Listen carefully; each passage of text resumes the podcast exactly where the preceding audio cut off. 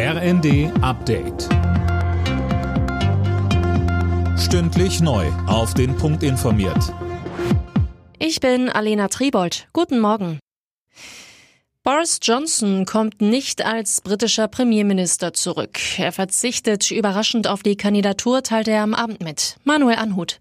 Er habe zwar genug Unterstützer, es wäre aber einfach nicht das Richtige. Sie können nicht effektiv regieren, wenn sie keine geeinte Partei im Parlament haben, sagte der Ex-Premier.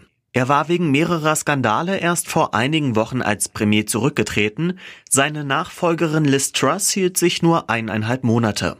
Die besten Chancen auf den Posten als Tory-Parteichef und damit auch Premierminister hat Ex-Finanzminister Rishi Sunak. Er hat genug Unterstützer in der Partei. Die Strom- und Gaspreisbremse werden offenbar vorgezogen, das hat SPD-Chef Klingbeil angekündigt.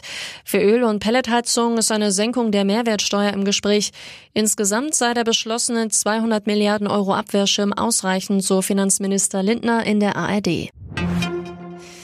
Heute in zwei Monaten ist Heiligabend. Manch einer macht sich also schon Gedanken, was noch so an Geschenken besorgt werden muss.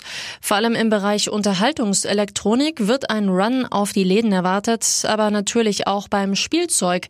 Fedes-Chef Achim Wenigers aber zuversichtlich. Wir gehen davon aus, dass genug Ware am Markt ist. Unsere Häuser haben im Frühjahr ja bereits für die Weihnachtssaison disponiert. Die Ware ist im großen Umfang auch in der Fläche oder in den Handlägern. Von daher erwarten wir ein hoffentlich schönes Weihnachtsfest, äh, dass die Leute auch äh, wie in den letzten Jahren auch äh, gut einkaufen. Und die Versorgungslage ist in der Spielware sehr, sehr ordentlich.